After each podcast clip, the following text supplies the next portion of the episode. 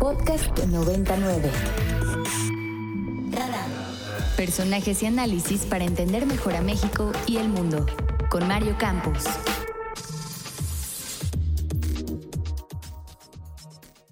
año. En este periodo deberán firmar los compromisos referidos en los incisos 6 y 7 del punto 1 de este documento y presentar sus propuestas de firmas encuestadoras. 3. Las y los aspirantes a participar en las encuestas deberán renunciar a sus cargos o puestos de representación en la misma eh, fecha en que se registren ante la Comisión de Elecciones. Cuatro, las mismas fechas y condiciones estipuladas en los puntos anteriores se aplicarán en el caso de que los aliados decidan que se invite a un o una aspirante a participar en la encuesta. Bueno, son algunos de los puntos leídos por Alfonso Durazo, quien además de ser gobernador de Sonora, pues es quien encabeza el trabajo del Consejo en Morena, que llevó a cabo ayer para definir estas reglas. Entre otras, la séptima es la que le decía de los medios. Otra de las reglas es que no haya debates entre ellos, lo cual pues tiene sentido. Es algo que quería Marcelo Ebrard, que hubiera debates que pudieran contrastar visiones y capacidades pero se ve que es un tema que no se quiere arriesgar tampoco a tener un desgaste interno en un proceso pues que hasta ahora va caminando aparentemente hasta ahora por lo menos pues en buenos términos, conducido en buenos términos internamente. Pero vamos con el profesor Hugo García Marín, politólogo, profesor de la Facultad de Ciencias Políticas Sociales de la UNAM, a quien le agradezco que nos acompañe esta mañana. Profesor, ¿cómo está? Muy buen día. Eh, muy buenos días, un, gusto estar aquí contigo. Gracias, profesor. A ver, cuéntenos eh, ¿Cómo ve usted el marco? Algo que preguntábamos hace rato era si esto, pues primero, garantiza un proceso eh, sin rupturas para Morena y segundo, si garantiza un proceso pues con más o menos piso parejo después de cómo se ha desarrollado la contienda hasta este punto. Mira, es una competencia más real, pero sigue siendo desigual. Esto por dos elementos principales. El primero es que recarga todo, toda la organización de las encuestas a la comisión de encuestas de Morena, la cual tiene eh, los antecedentes de las encuestas polémicas, pero además está integrada por personas que tienen claramente un sesgo, como el, que, el caso de Pedro Miguel, que es un radical claudista. Entonces, esto eh, es un problema. Y el segundo es que eh, se centra a que la difusión deberá ser principalmente, vamos a ponerlo así, medios paleros y eh, con la imposibilidad de poder participar eh, en otros tipos de medios. Esto quiere decir que es un público mucho más eh, reducido, mucho más acotado, que podría ser mucho más directo hacia el, el presidente y por ende de alguna de sus consentidas, consentidos, y lo cual hace que siga siendo desigual. No obstante, el hecho de que se tengan que eh, separar de los cargos, pues también establece una competencia más, eh, más real. Sin embargo, yo lo definiría como por ahora caminan en una tensa unidad por esta desigualdad que prevalece en la organización. A ver, sí, Oscar, tú tienes una pregunta. Hola, buenos días. Les saluda Oscar Reyes. Y con esto que nos comenta la encuesta, ¿qué tan legítima podría ser la final, considerando que son varias propuestas de los diferentes aspirantes, eh, como bien nos mencionaba? Eh, yo creo que la legitimidad, más que de las encuestas, porque al final se definirán varias por sorteo, tendrá que ver en la forma en la que se establece el cuestionario, la metodología y las muestras y estas están a cargo, de acuerdo al documento que se leyó, de parte de esta comisión que en mi parecer, insisto, es desigual y que se pide además que se ratifique.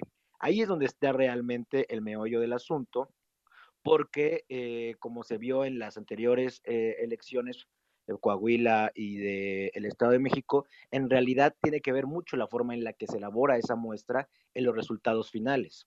Entonces yo creo que ahí es donde está eh, francamente el tema. Y por otra parte, que además no hay ningún, eh, no hay nada que marque qué sucede si alguna de las partes incumple.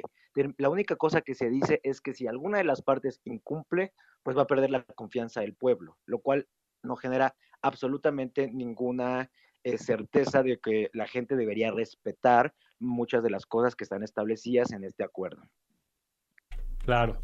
Eh, y es importante esto porque, porque, digamos, hay precedentes de, cancha dispareja en ese sentido, tan cercano como los siete gobernadores que este fin de semana expusieron en redes su apoyo a Claudio Sheinbaum, que después los borraron, pero eso no quita. Y vamos a ver, digamos, los apoyos que no solamente se hagan de manera explícita, sino los que se hagan por debajo de la mesa, ¿no? Porque eh, no está claro, por ejemplo, en estos tres meses es, es, no pueden hacer llamados al voto, pero sí suponemos que van a estar recorriendo el país, sí suponemos que van a tener una exposición, no sé si en bardas, en vallas, este, y la gran pregunta es, pues, ¿quién va a financiar?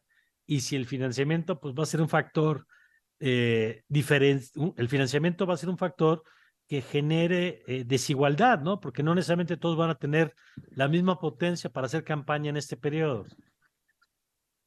Así es, porque además es claro que la burocracia del partido está con una persona. Ayer las señales fueron muy claras. Claudia Sheinbaum estaba en el centro, a veces al lado de Mario Delgado, a veces de Durazo en esta doble función, mientras que Marcelo Ebrard se le dejaba lo más alejado de la foto.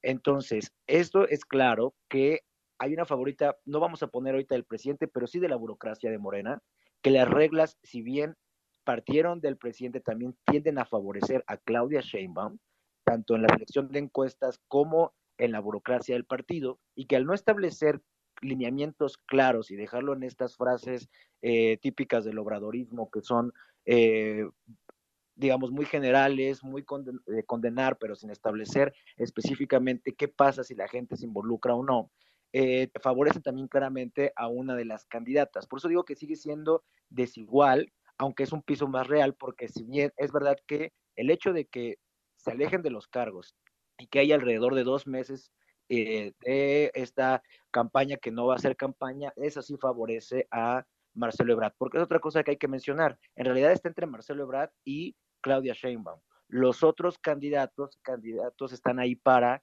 eh, digamos, para poder tener cuota, para tener después un mejor lugar, pero es claro entre quiénes son, lo, quiénes son los dos candidatos, candidatas que van en realidad de, de veras por la, eh, la presidencia de parte, por parte de Morena. Te saluda Ana Ceseña. Entonces, con lo que nos estabas comentando, si uno de los candidatos no gana la encuesta interna, podría ser que pase algo parecido a Coahuila, que el candidato se mueva de partido para ahora sí quedar como candidato, porque no hay reglas bien delimitadas. Sí, yo creo que de hecho eh, hay, dos, hay, dos proyecciones. Eh, lo ideal, lo que está intentando Morena es evitar el escenario Coahuila para acercarse más al escenario Estado de México, porque lo que vieron es que separados son un desastre y juntos en realidad no son tan potentes.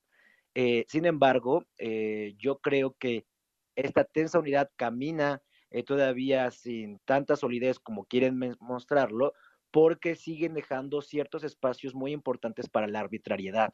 Y es ahí donde dependerá realmente esta unidad. Si vemos que informalmente hay un apoyo de todas maneras muy fuerte de parte de los gobernadores, si vemos que eh, la, encuesta, la comisión de encuestas es claramente favorable a Claudia Sheinbaum. Si vemos que las encuestas eh, siguen buscando que sea alguien a quien se le favorezca, se va a poner todavía en tela de juicio ese resultado final. Todavía hay un camino largo que por recorrer para garantizar un piso, ya no digamos parejo, un poquito más nivelado, eh, pese a la retórica de unidad que está manejando ahorita el movimiento. Bueno, pues muy interesante lo que, lo que nos explica y vamos a ver cómo sigue desarrollando. Hugo, muchas gracias. Muchas gracias a ustedes, un fuerte abrazo. Gracias, Hugo García Marín, politólogo, profesor de la Facultad de Ciencias Políticas Sociales de la UNAM y además es editor en jefe de la revista Presente. Y bueno, pues ahí está la información. Para más contenidos como este, descarga nuestra aplicación disponible para Android y iOS o visita ibero909.fm.